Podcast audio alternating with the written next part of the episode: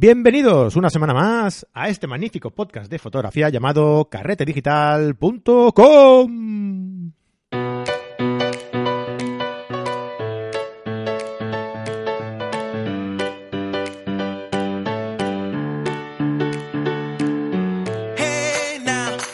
Hola amigos, ¿qué tal estáis? Eh, mi nombre es Fran Palmero, que nunca lo digo, y este es el programa número 64 del podcast carretedigital.com, que tampoco digo nunca el capítulo.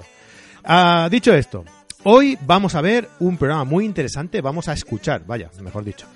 Eh, un programa muy interesante, eh, pues de estos que siempre mm, hacemos nosotros, ah, del proyecto Fotopodcast. Hoy realizamos una entrevista a Mauro Fuentes. Mauro Fuentes es el presentador del podcast de fotografía F2.2. Un podcast muy interesante en el que eh, os presenta exposiciones, os recomienda libros, eh, realiza eh, entrevistas muy interesantes a gente relacionada con la, con la fotografía. Y es un podcast muy, muy, muy recomendable. Os dejaremos el, enlace a, su programa en los apuntes del programa.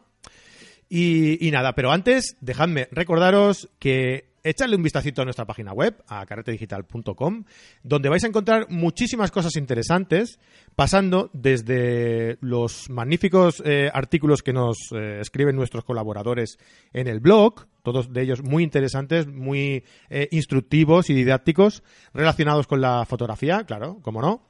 También podéis descargaros la revista FOT en el apartado revista revista de la, de la página web, donde tenemos 11 ediciones y os la podéis descargar de una forma totalmente gratuita. Hemos mejorado, hemos hecho un poco más fácil el proceso de descarga y ya veréis que es eh, muy sencillo, simplemente tenéis que poner eh, vuestro mail y ya está, ningún tipo de información ni nada más. Así que ya sabéis, descargaros cualquier tipo de cualquier publicación de nuestra revista, de nuestras 11 ediciones en las que llevamos ya, está totalmente asentada, totalmente consolidada, con un contenido espectacular, eh, unas fotografías tremendas de, toda la gente que colabora de que colabora con, la revista y, ya veréis que es una revista espectacular, os va a dejar asombrados. De acuerdo, pues nada más. Eh, simplemente eh, saludaros, daros las gracias a todos los que nos eh, enviáis vuestros comentarios, a todos los que entráis en iTunes ahí en un momentito, ponéis, eh, nos valoráis el podcast con cinco estrellas y nos dais eh, vuestra, vuestra reseña, que nos decís qué os parece. Y nada, simplemente recordaros que si conocéis algún podcast sobre fotografía que no hayamos tocado en el, en el proyecto Fotopodcast, os invito a que nos escribáis y nos digáis, oye, este podcast es súper interesante, echadle un vistazo, nos lo miramos, nos ponemos en contacto con el presentador y os lo traeremos aquí para que los conozcáis y para hacer llegar este magnífico mundo del podcast del podcasting fotográfico a todos aquellos que no lo conocéis, que ya estáis tardando en eh, dar una vuelta por iTunes, por Evox, por Spreaker, por cualquier plataforma de estas que, que salen en la eh, que tenemos a disposición todos los programas y, echad un vistazo a todo lo que hay y no solo fotografía, cultura, libros, deporte, lo que queráis. El mundo del podcast no se acaba con la fotografía, hay de todo, de todo. De hecho, la fotografía es una parte muy pequeña dentro del, del podcasting, ¿no? Pues nada más, eh, un saludo a todos amigos, que paséis una feliz semana, tapaos bien que hace frío y hasta la semana que viene, adeu adeu. Bueno, pues hoy tenemos eh, un nuevo capítulo para el proyecto Foto Podcast, que es este proyecto en el que, bueno, presentamos a, intentamos conocer un poco a todos los presentadores de, cualquier tipo de, podcast eh, de temática fotográfica eh, que tenemos eh, hoy en día en todo el panorama eh, podcastil. Y, bueno, pues hoy le ha tocado el, turno a, Mauro Fuentes, que ya está aquí con nosotros. Hola Mauro, ¿qué tal? ¿Cómo Hola, muy bien. ¿Me oís bien? Yo sí, de, momento. Pues entonces la gente me oirá de maravilla también. Muy bien, pues Mauro lleva el, podcast F2.2, que está integrado en la red de, podcast de, fotógrafo nocturno del amigo Mario, Mario Rubio.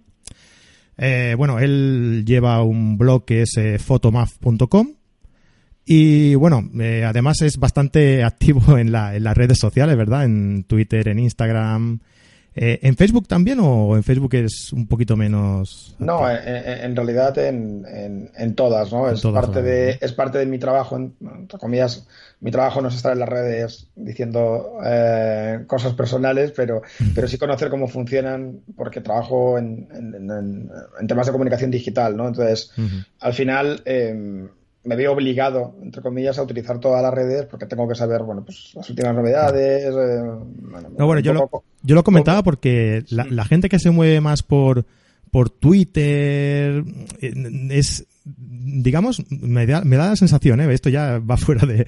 Me da la sensación de que, de que la gente que se mueve más por Twitter se está creando como, como, como dos bandos, ¿sabes? Como un Barça Madrid, como un Canon Nikon, algo así. Eh, y se están creando como una especie de dos bandos entre, eh, entre eh, Twitter y, Facebook, ¿no? ¿No te da esa sensación a ti?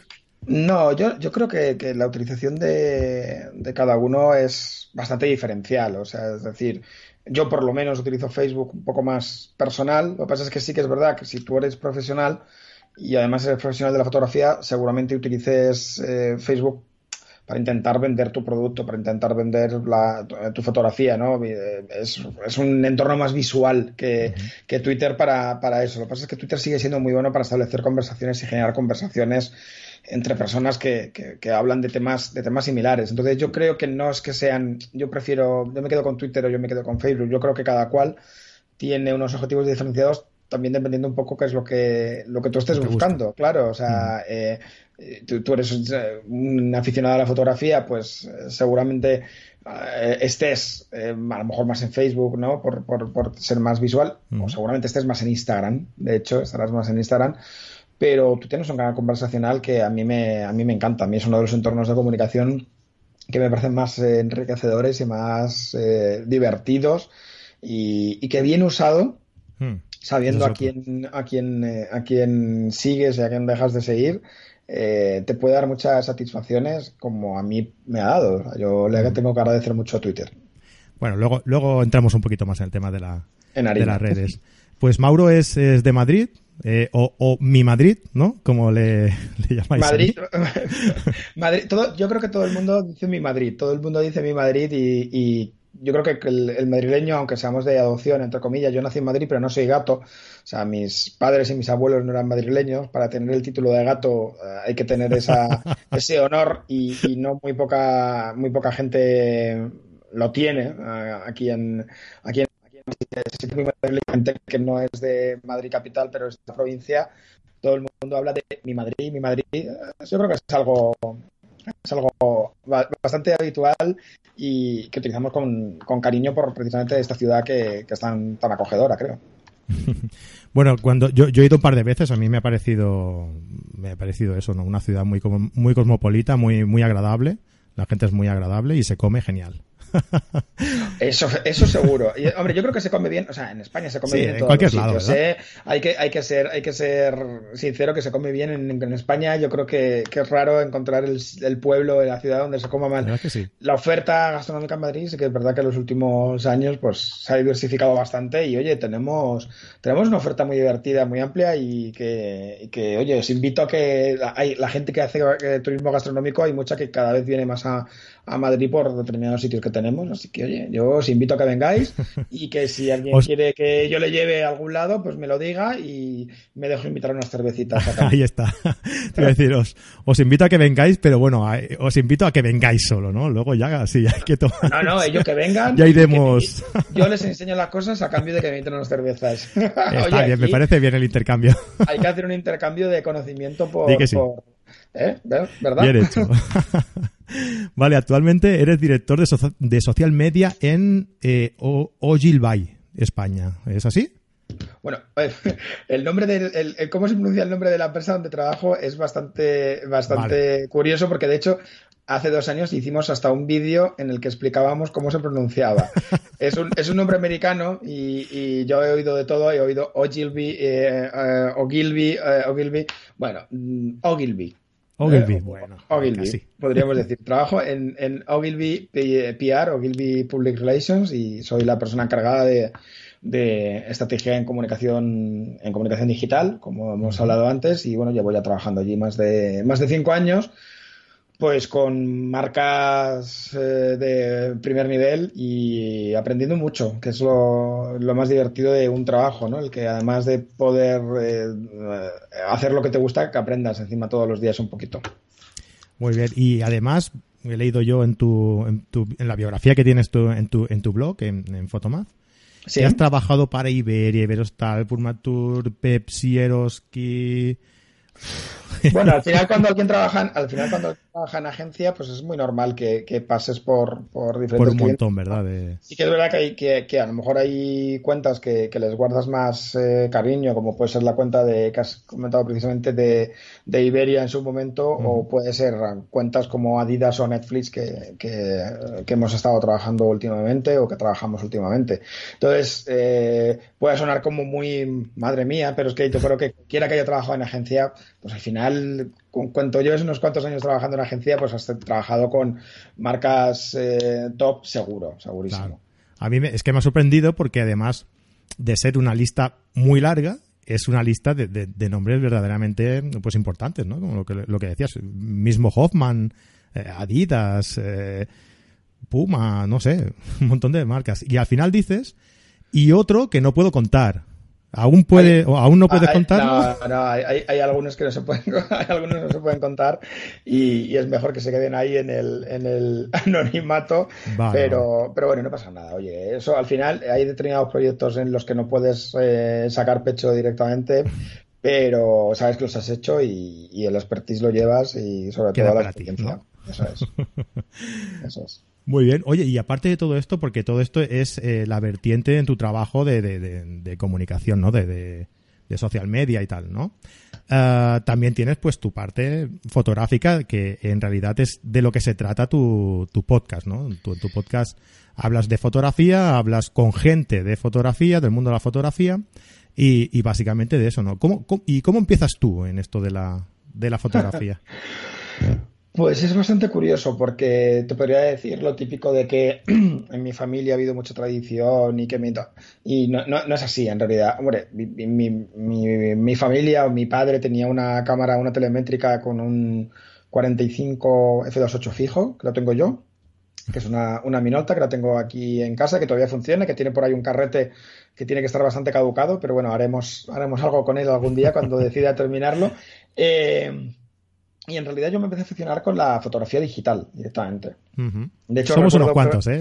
Yo, también, sí, sí, sí. De, hecho, de, hecho, recuerdo que la primera eh, el primer acercamiento que tuve a la fotografía digital fue porque eh, suena esta historia yo creo que la conoce poca gente pero eh, estaba un día con un amigo no, bueno estaba un día con un amigo en, en su casa pues, pues, cenando estábamos unos cuantos amigos y demás y tenía por ahí un catálogo del Mediamar y, y de repente en, en, aquel momento te estoy hablando del año 2001 creo que fue una cosa así eh, cámara digital eh, de 2,1 megapíxeles, en uh. este caso era de 2,1 de HP, HP, era una HP, tal, y, estaba como muy barata de precio. Y, fue como, no hay huevos a ir a comprarla ahora mismo. Y, recuerdo que fuimos y estaba agotado en, en, dos Mediamar y dimos la vuelta a Madrid entero buscando la, la puñetera cámara digital. Y al final, pues sí, nos la compramos. Mi amigo no se terminó funcionando la fotografía, pero yo de repente, eh, bueno, me, dice, dije, oye, ya que me he gastado este dinero, ¿por qué no veo cómo sacarlo un poco más de partido? Y en aquel momento fue cuando conocí lo que se convertiría en mi primer hogar fotográfico en, Internet durante mucho tiempo además, porque terminé siendo el, uno de los administradores junto con, con, el dueño, con Fernando, que es eh, ojodigital.com ojodigital.com en aquel momento yo creo que ni siquiera era un foro como el que, el, que, el que ha sido después, sino que era una especie de blog colaborativo en el que varios fotógrafos subían una foto diaria, en un rollo fotolog, ¿no? Y bueno, pues ahí me empecé a aficionar, me empecé a aficionar y monté mi primera página de fotografía en el 2002 y creo que Photomap, si no recuerdo mal, empezó en el 2003, una cosa así, o sea, ya hace 14, hace 14 años. Y el tener un, tener un blog y el participar en foros como Ojo Digital lo que sí hizo fue obligarme a, estar el día, entre comillas, en, términos de, fotografía y sobre todo aprender mucho de gente que sabía mucho. Yo creo que hay algo que para mí siempre ha sido eh, fundamental, es que para aprender fotografía tienes que ver mucha fotografía. Eh, los foros como eran antes, ¿eh? no como, es, como existen ahora, pero los foros como eran antes eran unos sitios donde se aprendía bastante, porque había una crítica sincera y había gente que te decía, bueno, es que bueno, en la exposición podías haber mejorado el encuadre, podías haber mejorado tal, y entonces, bueno, pues te iban dando te iban dando ayuda, ¿no? Ahora estamos en un momento en el que subes cualquier fotografía y lo único que ves es, oh, maravilloso, me encanta, like, me gusta, tal. Eh, no, hay esa crítica tan sincera y en, a veces, en algunos casos era dura, pero oye, es que tenía, a lo mejor tenía que serlo, ¿no? Y, Es realmente como, como se aprende, Mauro, ¿verdad? Porque yo, yo iba con un compañero de, cuando empecé a hacer fotografía, iba con un compañero que, me, reventaba las fotos cuando las subía a cualquier sitio, me, las reventaba de verdad, ¿eh? Y, a mí me, mosqueaba mucho. Pero, oye, con el tiempo he entendido que, que esa crítica era la que realmente te hacía aprender porque te acordabas, al siguiente día te acordabas eh, que me dijo esto, voy a intentar a ver si tenía razón, si no, y experimentabas un poco y ahí realmente es cuando, cuando aprendes a corregir los, los errores, ¿no? Sí, yo recuerdo que en aquella época yo tenía como modelo principal, tenía mi perra, que yo tenía una perrita en aquel momento, y me acuerdo que la primera foto que subí de ella era una foto con un flash directo a los ojos, los ojos rojos, tal. Y yo la foto en aquel momento para mí, para una persona que tenía esa cámara y era la primera vez que, que hacía casi una foto y demás con ella, me pareció buena. Evidentemente para mí tendría un componente pues más emocional, porque era mi perro, lo que fuere y tal pero la foto era malísima, la foto era muy mala, ¿no? Y, entonces yo recuerdo perfectamente la crítica de, una fotógrafo que, es, que, que, está en Segovia, que es Mónica Rivero, que, ahí, sigue en activo y que es muy buena, diciéndome, bueno, el encuadre, la verdad es que lo puedes haber mejorado si hubieses puesto eh, al, al, perro en tal tal, el flash mira mejor que no lo hagas directo porque entonces te salen los ojos del animal de esta manera, prueba que tal. Y recuerdo subir eh, otra foto de, mi misma perra, pues dos, tres semanas después, eh, donde, claro, comparabas una foto a otra y decías, hostia, es que es verdad, es que he aprendido cosas, ¿no? Y al final no dejas de aprender. Y, y, esto te a mí me, me, obligaba a mantenerme un poco al día. Y luego al tener el blog, durante una época mi blog sí que fue muy activo, ahora pues está un poco de repositorio del podcast, alguna vez algo, alguna entrada especial, pero bueno, no, no, no lo actualizo en la frecuencia en la que lo hice durante, yo qué sé, 2004 a 2009, que ahí fue esos cinco años, era de actualización casi diaria o, tres, cuatro actualizaciones eh, semanales, donde ahí no tenía más narices que pensar que iba a escribir, de qué iba a hablar y demás. Entonces, eh, aunque yo soy muy cacharrero, porque he de reconocer que yo no soy un excelente fotógrafo, yo creo que soy un fotógrafo normal, o soy un aficionado a la fotografía, eso para empezar, ¿eh? no, vivo de la fotografía, no pretendo, no pretendo posicionarme como fotógrafo, yo creo que soy un aficionado a hacer fotos, que le gusta hacer fotografías y que, oye, pues eh, le, gusta, le gusta compartirlas pero he sido muy cacharrero, he sido muy de mm, hablar de las cámaras, de los objetivos, de no sé qué, que es cosa que, bueno, pues hay gente que es profesional en esto, que eso es como totalmente accesorio, pero yo siempre estaba un poco al día y tal, y me acuerdo que en un momento dado incluso dimos la exclusiva mundial en Ojo Digital del lanzamiento de la Canon 5 de la Canon 5D de la primera Canon 5D. O sea, la, la noticia exclusiva, el rumor filtrado y demás, lo, dimos nosotros. Le costó un disgusto a la persona que nos pasó los datos, porque vinieron desde, vinieron desde Japón a por él, y no es broma, vinieron desde Japón a. Sí, sí, sí, a, bueno, por él. Eh, vino gente desde Japón a, hablar con él. A tirarle las orejas, ¿no? bueno, para tirarle las orejas y, bueno, en fin, más, cosas. el, caso, el caso es que.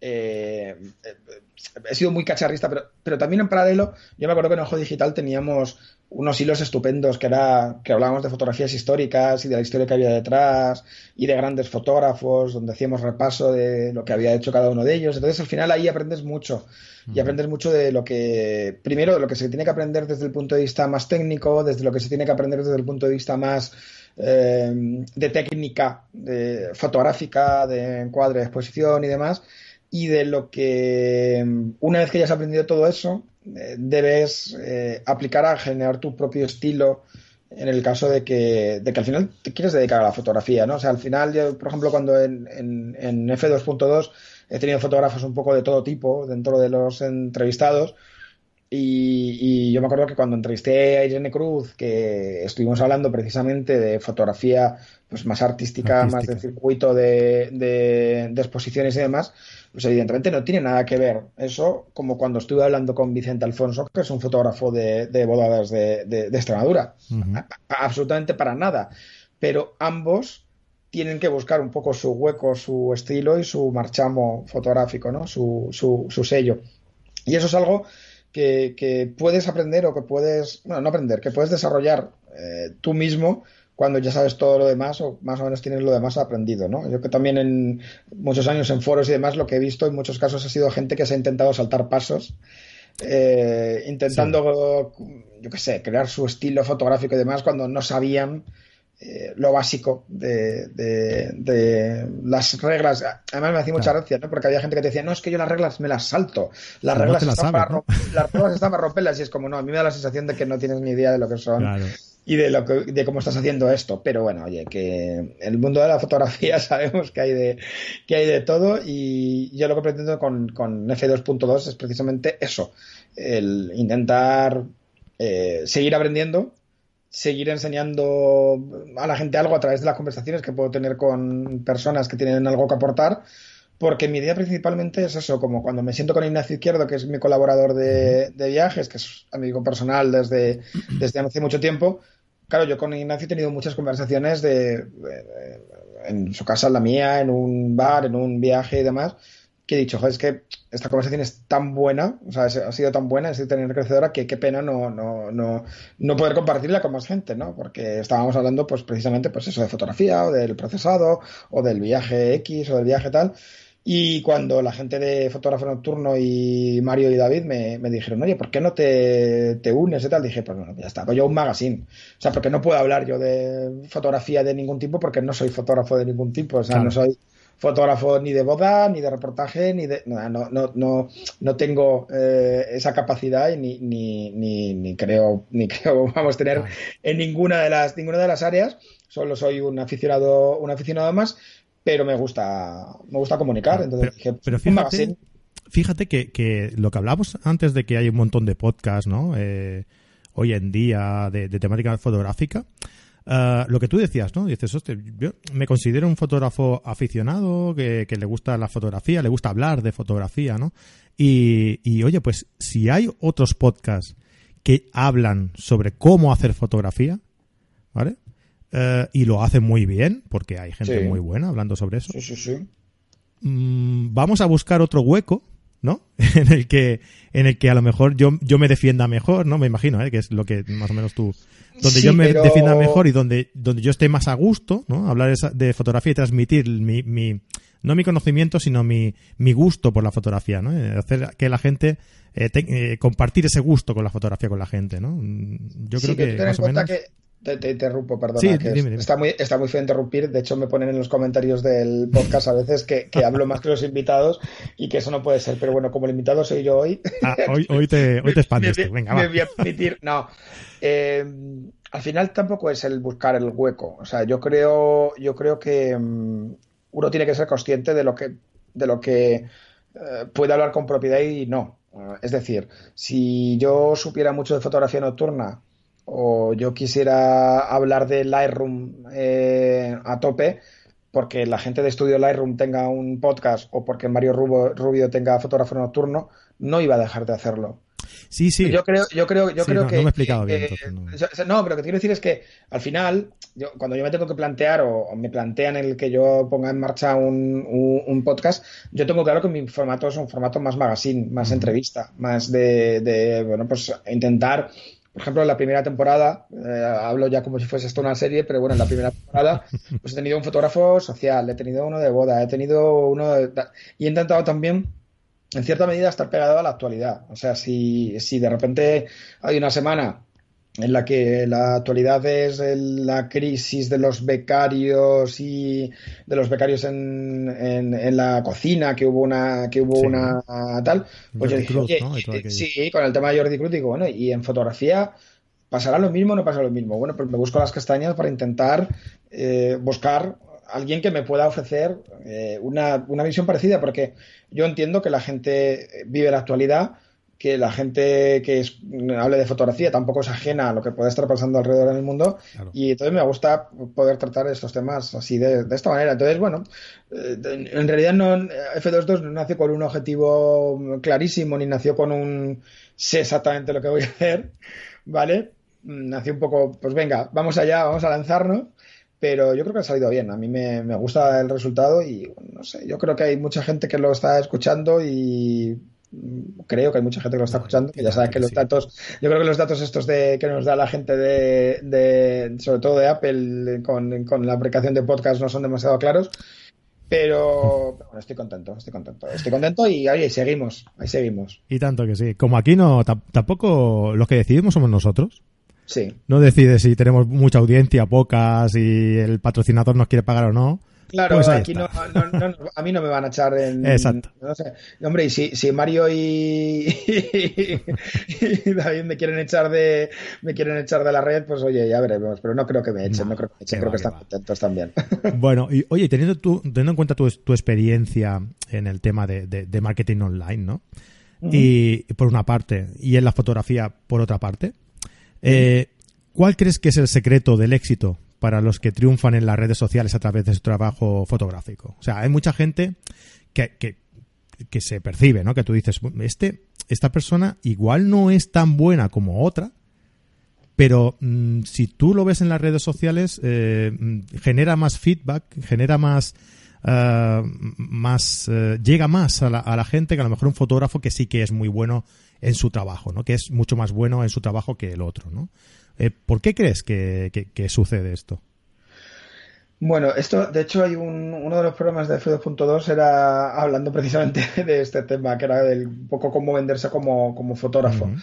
sí que es cierto que en, estos momentos en el que además el mercado está tan sumamente atomizado, ¿no? Por así decirlo, eh, y la fotografía se ha democratizado también hasta cierto punto. No, quiero, no quiero llenarme la boca con palabras extraños, pero sí que es verdad que ahora eh, tú llegas a una boda, eres el fotógrafo de la boda y hay a lo mejor mm, cinco invitados que tienen una cámara mejor que la tuya porque tienen, pues, son aficionados con pasta que se dedican a otra cosa, que son abogados, que son médicos, que saben lo que sea, y se han comprado la última Sony que tiene 42 millones de megapíxeles y tú vas con a tu boda, pues con, oye, pues vas con tu Nikon, eh, pues una Nikon de 800, yo qué sé, en fin, una cámara muy buena, pero coño, que tienes gente al lado que tiene cámaras que pueden ser parecidas. Y pues todos conocemos al de no, es que esto me lo hace mi cuñado, que sabe fotografía, o esto me lo hace mi...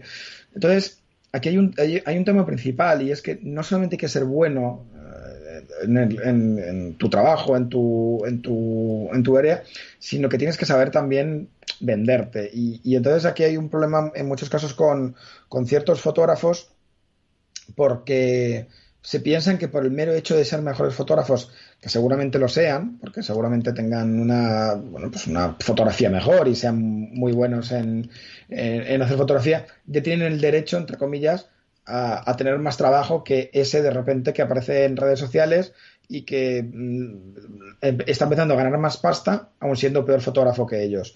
Entonces yo lo que le recomiendo a todo el mundo es, oye, lo primero, invierte, invierte tiempo. O sea, invierte tiempo en, invierte tiempo en, en, en, venderte, invierte tiempo en, ¿Por qué? Porque es una parte fundamental de tu trabajo, porque si no lo haces, al final va a llegar otro que se va a vender mejor, aun teniendo un, un producto peor. Y es que eso está claro. Y yo creo que pasa en fotografía. se, ve, se ve bastante eso, ¿eh? Sí, pero es que eso pasa en fotografía y pasa en, cualquier disciplina ah, artística. O sea, es que yo creo que no es, no es algo que nos tenga que sorprender. Entonces, a mí me, me parece hasta digo, hasta divertido, entre comillas, cuando de repente ves a fotógrafos que se quejan de que, de que oye, es que fulanito qué malo es y tal, y, mira cuánto vende. Bueno, porque fulanito a lo mejor está donde están los clientes, porque a lo mejor el tío sabe vender eh, su producto directamente a los clientes, porque a lo mejor no va tiene una forma de comunicar que es mucho más directa que la tuya y, porque en muchos casos eh, a la gente que le va bien en el mundo de la, de la fotografía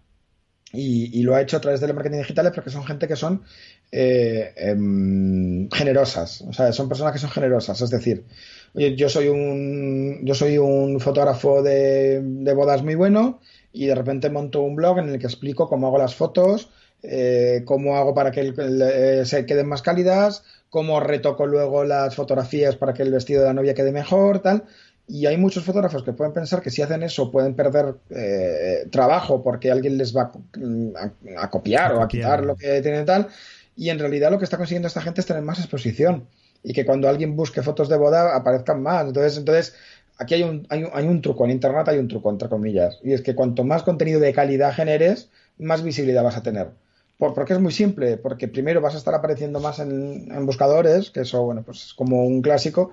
Pero es que al final, si haces un buen contenido, la gente lo va a querer compartir. Si tú haces un tutorial de cómo hacer no sé qué en fotografía, alguien que esté aprendiendo esa fotografía y le haya sido de utilidad, lo va a compartir con la gente. Va a decir, oye, mira qué tutorial más chulo de cómo hacer retratos con el fondo desenfocado para que los ojos te queden eh, enfocados, tal. Bueno, pues ahí no estás perdiendo trabajo. O sea, de verdad, no estáis perdiendo trabajo, se está perdiendo, lo que se está perdiendo es oportunidades si no haces eso. Entonces, es verdad que a lo mejor hay un fotógrafo más mediocre que tú, pero que ha generado mejor contenido luego en, entornos digitales, en su propia página web o donde fuere, y eso ha hecho que venda más. Básicamente es eso. Claro, porque, pero también, también, ¿tú no crees que, que hay gente que por simplemente por, por, por ser como es, ¿no? Por, por que tengan a lo mejor un don de gentes, Ah, se sepan también vender mejor, ¿no? Porque a lo mejor hay gente que, se sienta delante del ordenador y dice, yo quiero compartir, yo quiero, a mí me gusta compartir con la gente, pero ¿qué comparto? ¿Sabes? que bueno, pues yo creo que todos tenemos, no, pero todos tenemos algo, de verdad, ¿eh? que todos tenemos algo que compartir. O sea, yo se eso se lo digo mucho a la gente, es decir, ah, eh, tú al final eres bueno en algo y la gente te compra tus fotografías por algo. Entonces, explota eso, o sea, explica eso, eh, habla sobre eso. O sea, ¿quién sabe más sobre ese tema eh, en España? Tú, pues saca pecho sobre, sobre ese tema. O sea, a lo mejor hay un tío que es más guapo que tú y tiene mayor don de gentes, pero no va a poder explotar eso mismo que estás explotando tú de la, de la misma manera. No sé si me explico. Entonces, que sí, que habrá gente que tenga un factor social Claro, habrá gente que tenga un factor social porque, pues, porque es más de, tiene más don de gentes, tiene, habla, habla más, eh, eh, lo que tú quieras. pero, pero, al final, eh, el trabajo de uno es el que termina hablando por uno. ¿Sabes? Entonces. claro, y para que la gente conozca tu trabajo tienes que enseñarlo. Efectivamente. Tienes que enseñarlo y además tienes que hacerlo, mm, tienes que hacerlo bien y tienes que estar un poco pues ayudando a gente que esté buscando información y sobre todo entender eh, dónde pueden estar tus clientes. Yo creo que aquí también hay un problema fundamental y es que los fotógrafos en muchos casos se han obsesionado por quedar bien en comunidades de fotógrafos, ¿vale? Y, y no ir a pescar peces donde hay que pescarlos. O sea, oye, es que que si tú subes tus fotos a 500 píxeles o en su día Flickr, ¿no? ahora ya un, poco menos, y lo único que estás buscando es que la gente te diga, oh, qué buena foto, no me encanta, no sé qué, tal. Eh, ya, pero es que ahí estás hablando en un entorno completamente endogámico de, de fotógrafos que estás subiendo fotografía, que te puede servir muy bien para, bueno, pues pulsar qué tipo de fotos estás haciendo, si gusta o no, pero es que a eso no le vas a vender la fotografía. Claro. Entonces, eh, tienes que vender la fotografía a esa chica o ese chico que están a punto de casarse, a esa madre o ese padre que está a punto de, ser padres. Entonces, eh, si tú eres eh, suficientemente bueno desde el punto de vista marketingiano, vamos a decirlo así, pues también te va a ser más fácil encontrar dónde pescar. Sí, había un fotógrafo que muy, muy conocido que decía, a mí que me importa lo que piensen los demás fotógrafos de mi fotografía. Yo quiero que le guste al cliente. Si a mí el cliente, eh, la persona a la que yo le he hecho esa fotografía me dice que esa fotografía le encanta, me pueden decir 3.000 fotógrafos que, es, que esa foto es mala, que a mí me da igual. Y, es verdad, es verdad, porque a fin de cuentas tú te debes al cliente. y ya está.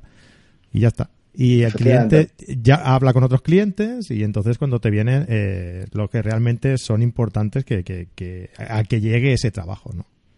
No te digo que al final hay una, hay, una mezcla. Hay gente que a lo mejor sí que puede tener más em, suerte, entre comillas, porque, bueno, pues eh, tiene más capacidad de, de gentes y, de, y de relaciones públicas, ¿no? Y de. Eh, pero eso no lo sostiene un trabajo mediocre. Eh, o sea, un trabajo mediocre, tú puedes ser el mejor relaciones públicas del mundo, pero luego si tus fotografías no le gustan absolutamente a nadie, pues oye, no vas a ningún sitio.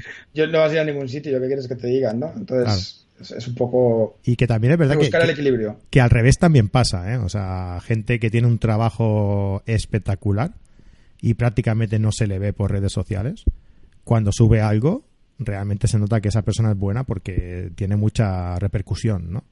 Sí, pero yo creo que el que es realmente bueno, el que es, el que es realmente bueno, es que tampoco le hacen falta las redes sociales. O sea, yo creo que hay una cosa que es el boca a oreja de toda la vida, que el, al fotógrafo mm, ya de con, un renombre, yo hay uno, hay un hay un podcast que es eh, ah cinco, no, no sé cuántas bodas y un funeral. Perdona, perdonadme, por favor, perdonadme, perdonadme si me estáis escuchando ahora. O sea, yo os, estoy suscrito, os, escucho, pero no me acuerdo del nombre ahora. Pero en el primer programa estuvieron hablando. 500 bodas y algún funeral. 500 bodas. Que lo sigo yo también, que lo tengo aquí. bueno, pues ellos en el primer programa entrevistan a una colectivo, vamos a decirlo así, de fotógrafos de boda que, que, son unos fotógrafos de boda que cobran por cada boda un pastizal, que van en avión privado a cubrir bodas en Latinoamérica, que o sea, una pasada, una auténtica pasada.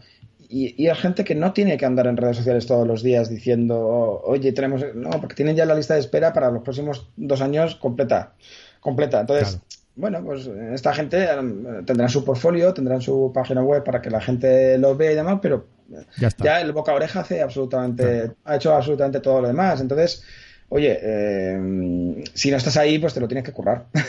es lo único. Que si no estás ahí, te lo tienes que currar. Y, el problema es que estar ahí pueden estar dos, tres, no más. Mm. El, colectivo se llama El Marco Rojo. Marco Rojo. sí, sí, no, de hecho, yo he, estado, yo he, estado, en una boda que, los fotógrafos eran ellos y demás, y oye, corroboro el, el excelente trabajo. Sí, yo estuve mirando su página web y, su trabajo y... Oye, yo entiendo, y yo entiendo, y yo entiendo que, que los novios y las novias mm, digan, hostia, es que prefiero. O sea, y de hecho, es cuando llega ahí, es el punto en el que a lo mejor un novio y una novia dicen, no, no, es que yo prefiero gastarme 6.000 euros en mi reportaje de boda que gastarme 800 en el fotógrafo local del barrio este, que es el que hace las bodas aquí a todo el mundo, que hace unas fotos que son mediocres. O sea, yo creo que también en muchos casos ha habido fotógrafos mediocres que han estado, bueno, pues asentados en un territorio donde no había competencia, entre comillas, y, coño, pues todos conocemos escaparates de tiendas de fotografía en cualquier pueblo y ciudad de España donde se ven las fotografías de comunión y de boda más horribles del mundo. Y que dices tú, pero bueno, ¿cómo esto sobrevive a día de hoy? Bueno, pues ah, ahí siguen. Y estos serán los que se quejen de, es que hay un tío en Twitter que tiene 50.000 seguidores que le están contratando las bodas. Ya, pero es que a lo mejor tu producto es una mierda. Así de claro, ¿no? no, sí, sí, es verdad, sí. Vale, y bueno, hablando ya un poquito del, del tema del podcast, que al final. bueno, oye, estamos aquí para hablar de todo. Exacto. Pero venga, vamos a hablar de, de F2.2. no, yo cuando hago entrevistas, a ti te pasa seguramente también. Eh, al final, la, la, la entrevista acaba derivando por unos derroteros súper interesante todos, pero a lo mejor no es lo que tenías pensado en un principio, ¿no? Tal y como iba la entrevista. Suele pasar. Pero no deja de, por ello, de ser, de ser muy interesante y muy entretenida, ¿eh? Suele pasar, suele pasar. Pero oye, a mí me encanta ¿eh? irme por las ramas. ya, ya, a mí también, ¿eh? oye, ¿en qué momento se te ocurre meterte en este muntillo de, de los podcasts? Pues me lo había mm, pensado en varias ocasiones. O sea, siempre que se me, había pasado por la cabeza en, varias ocasiones. De hecho, eh, soy oyente de podcast de manera relativamente habitual. Escucho varios podcasts de diferentes temáticas. Y siempre decía, oye, ¿por qué no intento yo? ¿Por qué no lo hago? Y hasta que no me lo pusieron fácil, al final las personas somos muy simples, ¿no? Y entonces de repente llega alguien y te lo pone súper fácil. Llegaron Mario y, y David. Y David, y me dijeron, oye, mm, queremos que estés con nosotros. te damos todas las facilidades, nosotros te lo subimos, eh, nosotros tal, tú solo tienes que grabarlo, editarlo, te mandamos un micrófono incluso, o sea, se lo, se lo curraron mogollón. Eso lo fácil, sí. Se lo curraron mogollón y dije, bueno, no puedo decir que no, oye, si no sale bien, pues ya está, nadie ha perdido eh, nada súper importante y vamos a ver qué tal, mm, qué tal sale. Y oye, salió de, de, de, maravilla. De maravilla. ya saben, ellos ya saben lo que hacen, ya saben a quién escogen. No, no, ellos son, vamos, unos profesionales. unos profesionales. Y de hecho, de hecho, claro, luego ya cuando te metes en la, en la escena podcastera española te das cuenta un poco también de las pequeñas rivalidades que tenemos, porque oye, las hay, ¿eh? vamos a decir que, que, no las hay, eh, que luego se liman y, ya está. O sea, estaría bien, y, eso es una cosa que he hablado con, con, con Mario, poder hacer algún tipo de encuentro de podcaster de fotografía hacer algún tipo de congreso, algún tipo de reunión en donde grabemos un programa un poco, bueno, coral entre, entre todos y, que puede ser, podría estar muy, muy divertido, muy, muy entretenido. Ahora que somos pues, tantos. Pues es una muy buena idea, ¿eh? Ahora que lo dices. Solo necesitamos una marca que quiera patrocinar esto para que sea, para que sea viable. Oye, pues a lo mejor aquella que no podías contar al principio. No, porque al final, ¿sabes lo que pasa?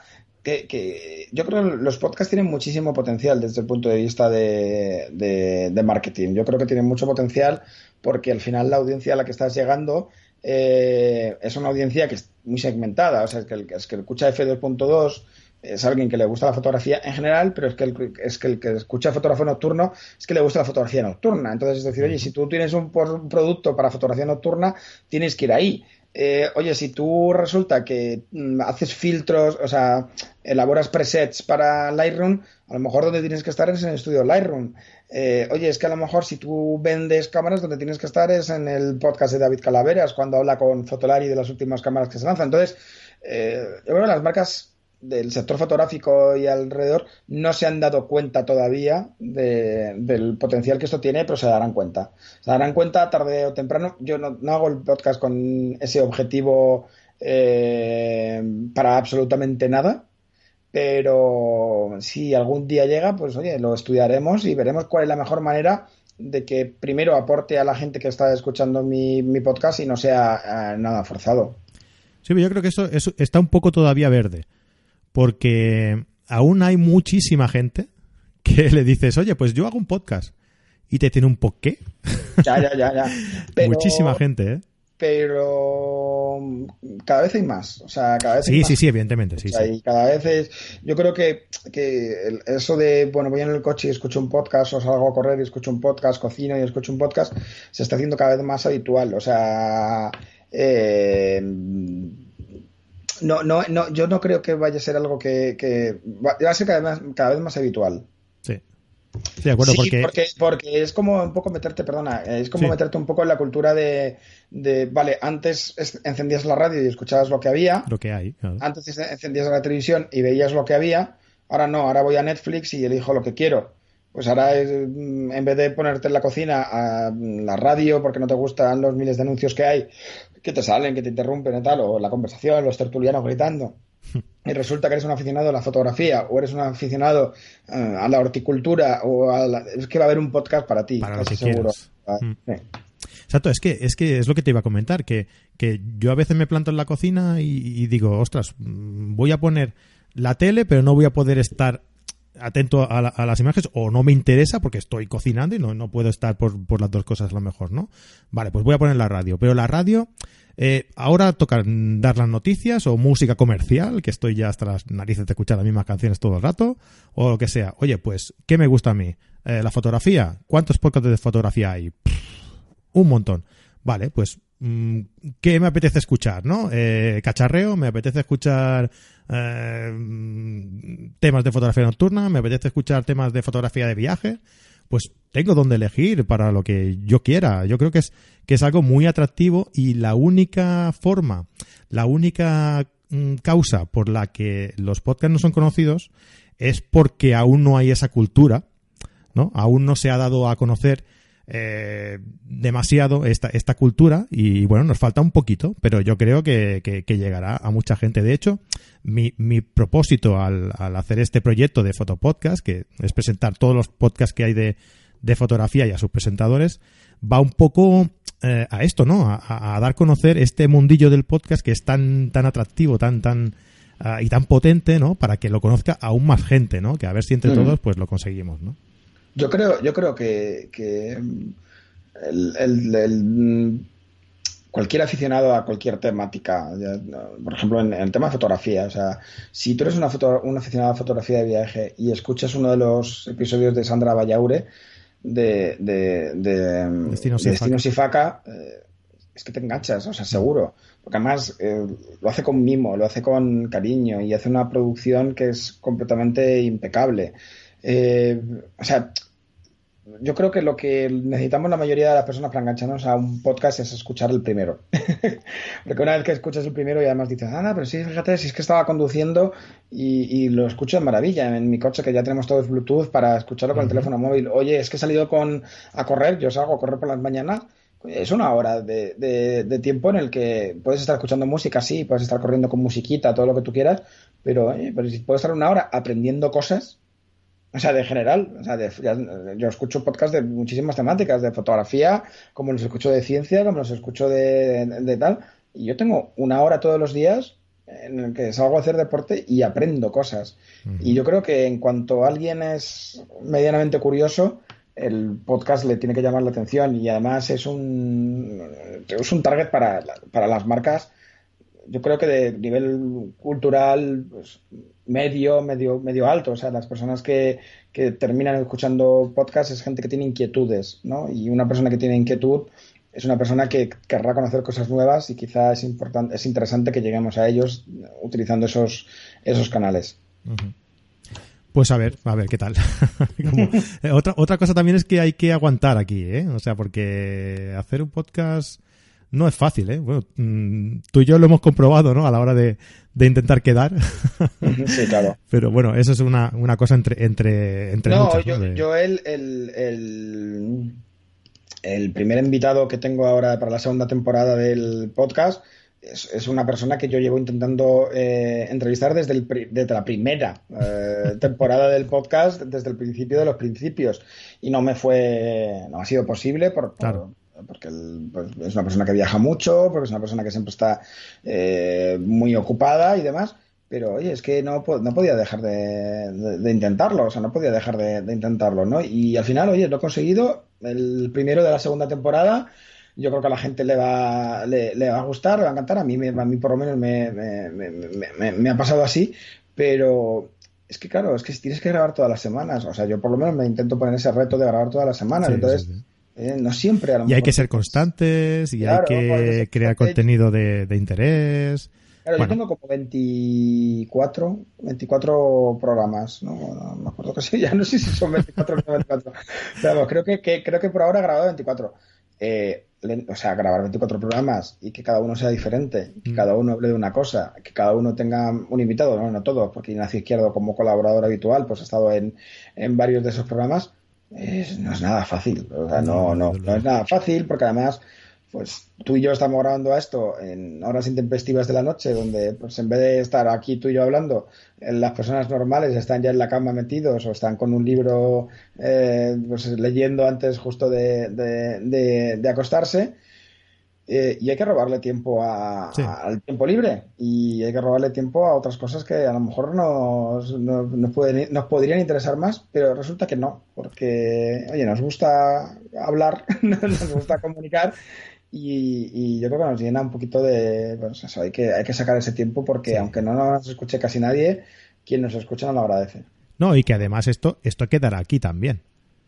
O sea, lo bueno también de los podcasts es que esto queda aquí yo, sí, yo no noto sí, eso sí. Que, que, vas mirando las estadísticas y muchas veces vas viendo que los programas anteriores, ¿no? Cuando dejas de mirar, porque siempre te, te, te centras un poco en el, en el, último que has publicado, claro. cuando dejas de mirar los anteriores, un día te da por mirar y, y ves que han subido de han subido de una manera bastante importante, ¿no? El número de visitas y dices, ostras, pues mm, la gente aún lo sigue mirando, o sea...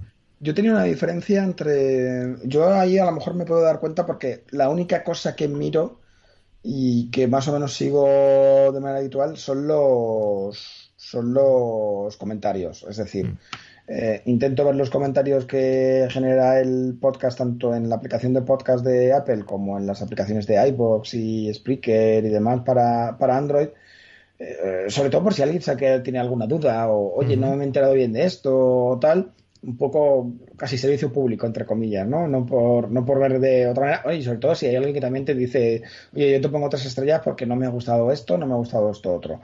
Eh, pero el tema de las estadísticas yo creo que es el primer proyecto personal en el que, en el que me lanzo, en el que no estoy obsesionado con las estadísticas. De hecho, las estadísticas del, de descargas de mi podcast y demás me las pasa David Gámez y yo creo que hace un montón de semanas que no me las pasa, pero no por, no por su culpa, pobrecito, sino porque yo tampoco se las pido. O sea, a mí, no sé, es que me, me, me, me da un poco igual, entre comillas. O sea, yo sé que hay gente al otro lado, porque lo, lo, sé, porque me comentan y porque cuando publico el podcast, a lo mejor en Twitter llega alguien, oye, he escuchado el podcast o escuchando el podcast de Fotomap, tal, o sea, veo que hay eso, entonces ya está, con eso me vale. O sea, yo no, no, no me estoy asesinando por intentar decir, oye, mira, es que la semana pasada hablé de tal tema y tuve 200 descargas más. Bueno, pues dentro de dos meses hablaremos de este otro tema y tendremos 200 menos y, ya está. Y, así, o sea, yo como no me lo planteo, como no tengo que rendir cuentas a nadie, como no tengo, eh, no, no tengo, pues es lo que hablábamos antes, una marca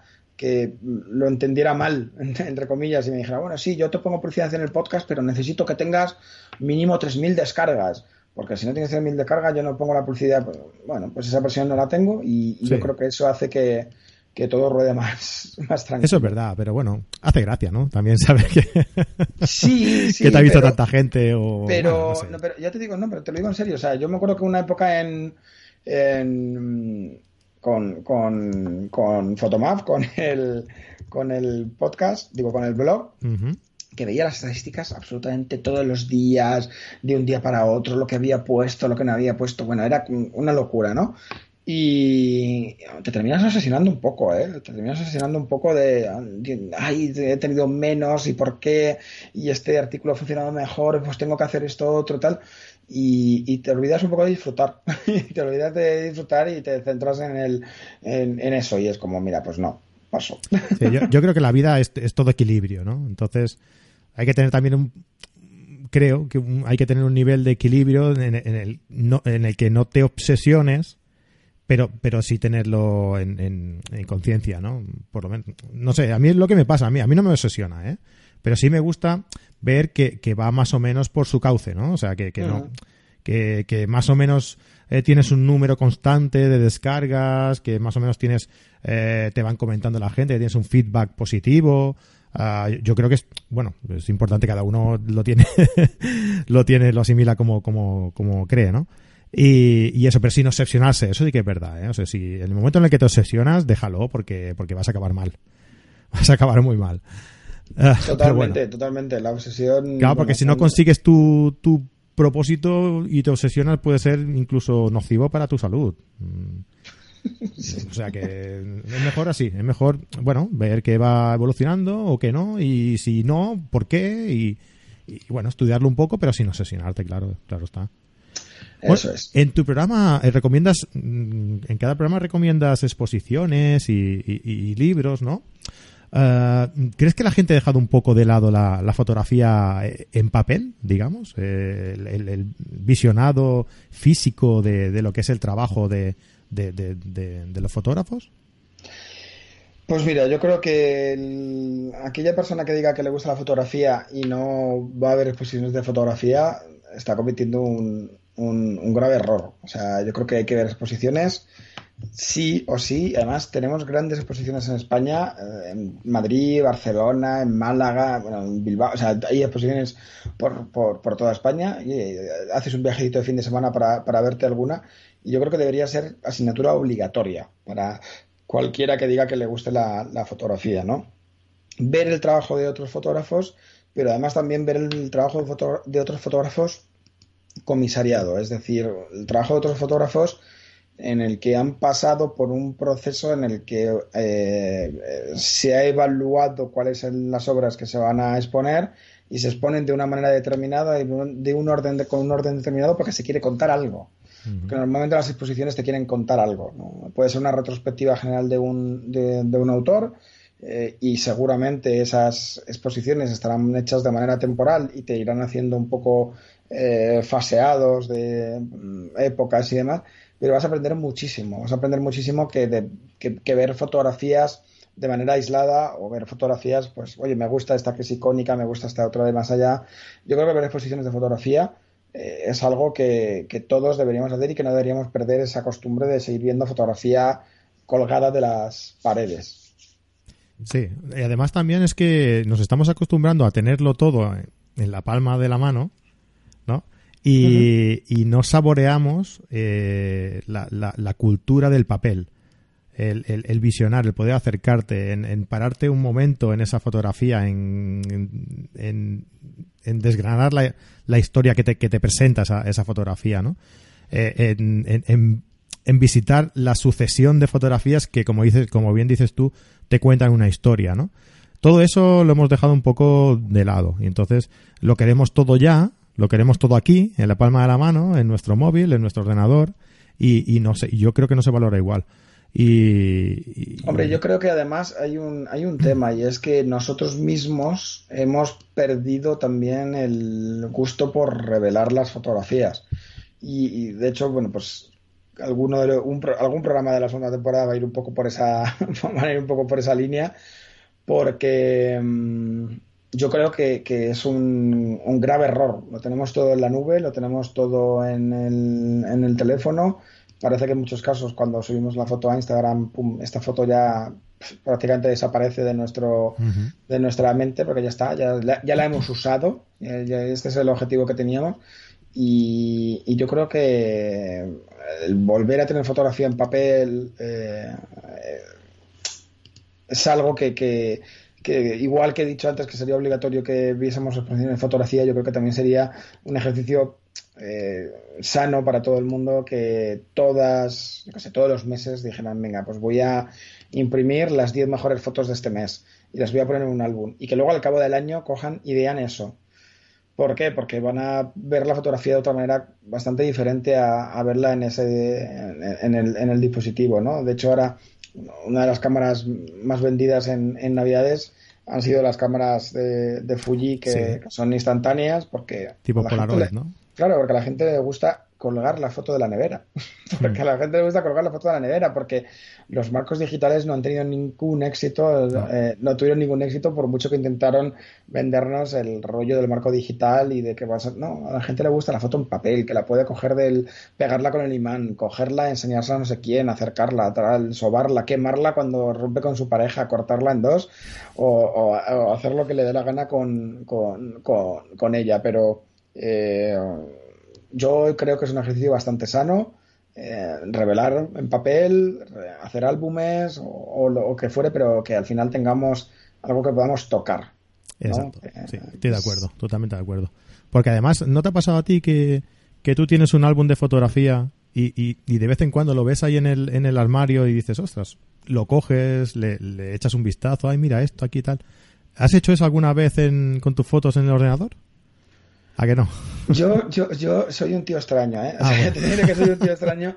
Y de hecho, en el tema de la. En el tema de la. de los backups de fotografía y demás, eh, yo, yo, recomiendo encarecidamente eh, utilizar eh, Google Fotos. A mí Google Fotos me parece la mejor aplicación para hacer backup de fotografía, por lo menos de dispositivos móviles. y Google Fotos tiene una cosa muy chula y es que te puedes ir directamente al mes, al año que quieras y visualizar las fotografías que, la, que, disparaste en, aquel momento, ¿no? Entonces, sí que es verdad que han encontrado una forma de organizar las fotografías de manera bastante chula y aparte, como están metiendo todo este tema de Big Data y, inteligencia de datos y demás, pues reconoce las caras estupendamente y entonces de repente, plum, te saltan un álbum, el otro día me saltó uno que me hace mucha gracia, que es cómo han cambiado, ¿no? Y entonces, de repente me mostró, porque estuve yo etiquetando unas fotos de, mi, de, de, mis hijos, eh, etiqueté sus caras y demás, pum, y a las dos horas tenía un álbum en el que habían hecho ellos una especie de, de, vídeo y un álbum y tal de,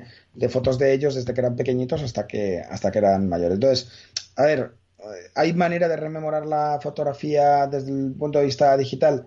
Eh, sí, pero, pero mm, al final te puede terminarse convirtiendo un poco en un vertedero, porque al final tenemos también todo mucho mezclado. O sea, hacer el ejercicio de lo que decíamos antes de elegir las 10 mejores y ponerlas en un álbum y demás, ya no solamente te va a ayudar a, tener recuerdos, sino también te va a ayudar a discriminar, a saber cuáles son las fotos importantes de las que no lo son, porque por mucho que tengas un software estupendo y le digas, oye, yo quiero irme a rememorar lo que hice en julio del 2013, si en julio del 2013 hiciste 6.000 fotografías con el móvil porque 300 son de una hamburguesa, 200 de un helado y 100 de unas palomitas de colores que te has comido, pues a lo mejor la foto esa que hiciste a tu hijo, a tu novia, a tu perro, a tu padre, eh, es más complicado de encontrar.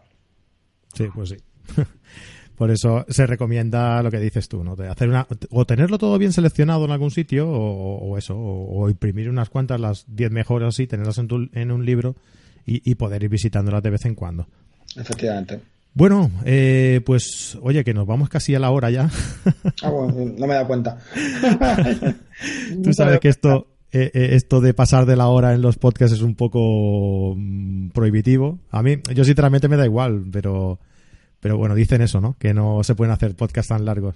Aunque yo te digo una cosa, cada vez, cada vez los voy viendo más largos, ¿eh? En todos sitios. Eso quiere decir algo también. Yo los he hecho, no sé si he hecho alguno de una hora y media casi, ¿eh? que bueno. Y la gente se los escucha, da igual. Además, de, hecho, yo en, alguna, en alguno he dicho, oye, si alguien ha escuchado este podcast, que, lo diga en Twitter, en plan de yo sobreviví a, a, a Photomap y tal, y, de repente ves a la gente cómo responde y cómo lo dice. Y, yo pues llegué a la hora 20. Efectivamente, yo llegué, yo he llegado hasta aquí. Y bueno, pues es, guay. Bueno, eso, eso será, será interesante, ya, ya lo haremos ya cuando salga. prueba, prueba. Eh, bueno, pues mm, ya me has dicho antes que eras, que eras consumidor de, de podcast, ¿no? Eh, aconsejanos alguno sobre fotografía, ¿eh? Que te veo ¿Sobre fotografía? Pues, mójate, va. Espérate, espérate, mójate no, o sea, es que te voy a abrir, te voy a abrir Overcast, que es la aplicación que, que uso yo para, para escuchar podcast, y tengo, ¿eh? 500 bodas y, algún funeral. Lo podía haber abierto antes. E, ese, ese podcast me encanta, me encanta, es genial, ¿eh? Aprender fotografía, el podcast. Del cielo a las estrellas. Destinos y faca. El fotógrafo en el coche. Eh, fotografía en voz alta. Fotografía retoque digital. Fotografiando el mundo. Fotógrafo nocturno. Generación 74. Gran angular. Eh, la escuela de fotografía. La mamarachi. Eh, podcast. podcast. Eh, espérate, tengo un montón. F2.2, evidentemente. Estoy suscrito al, al mío. Pero mm, al final yo escucho muchos. A mí me gusta mucho el de escuchar el podcast de Sandra Vallaure. A mí el de Sandra creo que es se le ocurra mucho y hay que, hay que reconocer que, la calidad del, del producto es, eh, es muy buena, porque no solamente los temas que tratan son muy, muy interesantes, sino que ella además hace un proceso de edición y de producción para servirnos ese producto de la manera más, más agradable posible para que la persona que lo esté escuchando pues lo tenga con, toda la calidad. Entonces yo, recomiendo el de recomiendo el de Sandra, aunque la verdad es que hay, ciertos podcasts que estoy como siempre esperando a que salgan porque me gusta mucho pues el de David Calaveras también, el de Mario y, David evidentemente. Entonces es como, bueno, pero como todo, pues, pues al final todos los días tengo alguno nuevo. Muy bien. Pues está mojado, ¿eh? Está mojado ahí, ¿eh? No, ha, salido bien, ¿eh? De, del aprieto, ¿eh? Te he visto ahí... No, pero yo creo que aprieto, ni, aprieto ninguno. O sea, yo creo que además todos los que estamos metidos un poco en el, en, el panorama del podcasting español de fotografía más o menos nos conocemos y a veces nos pisamos, entre comillas, los invitados. Ay, mierda, este le quería invitar yo, pues tú le has llamado antes, pero ¿cómo te has enterado?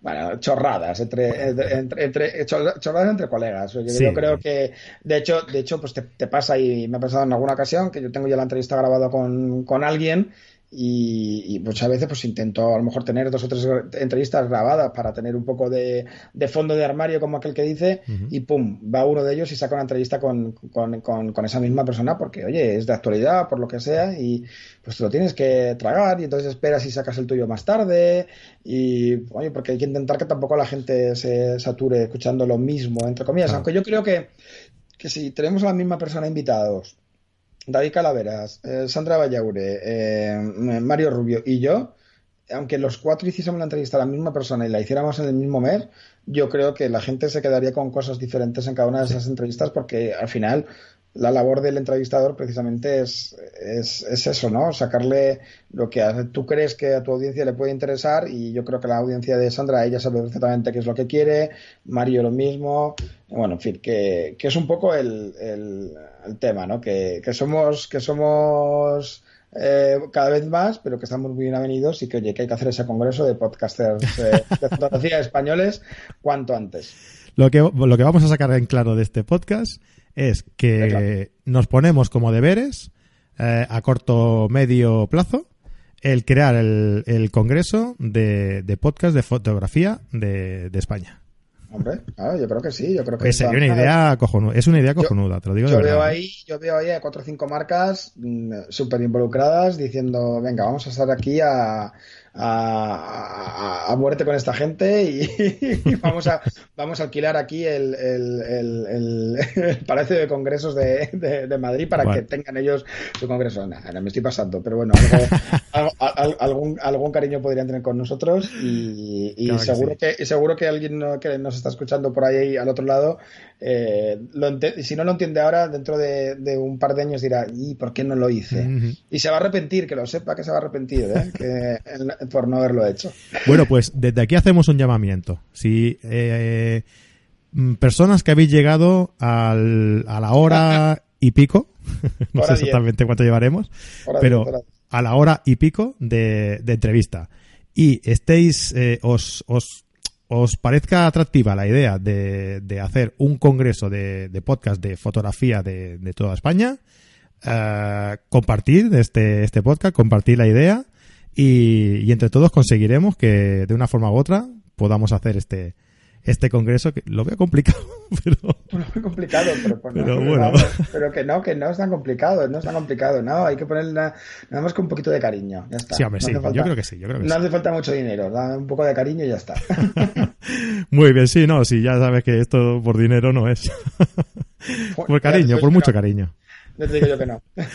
bueno, Mauro, oye, pues nada, eh, ha sido todo un placer tenerte, tenerte aquí. Muchas gracias por, por acompañarnos hoy en el, en el podcast. Muchas, muchas gracias a ti, Francisco. Y nada, pues nos vemos en el, en el Congreso de Fotografía. no, no, nos vemos. Y si no, oye, en el Congreso de Fotógrafo Nocturno, que hacen un congreso que es la releche, pues oye, que hacemos un huequito allí y seguro que a Mario y a, y a David no les importa hacer una mesa redonda el año que viene. Vamos a, vamos a lanzarles ese, vamos a lanzarles ese guante.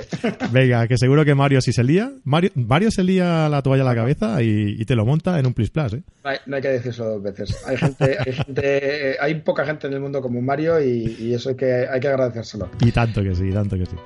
Oye, Mauro, pues nada, oye, un, un, abrazo muy fuerte y a seguir con fuerza con el, con el podcast y con todo tu, con todo tu trabajo. Muchas gracias. En breve los escuchamos. Chao. adiós. Let's go. The music's playing. I've got to move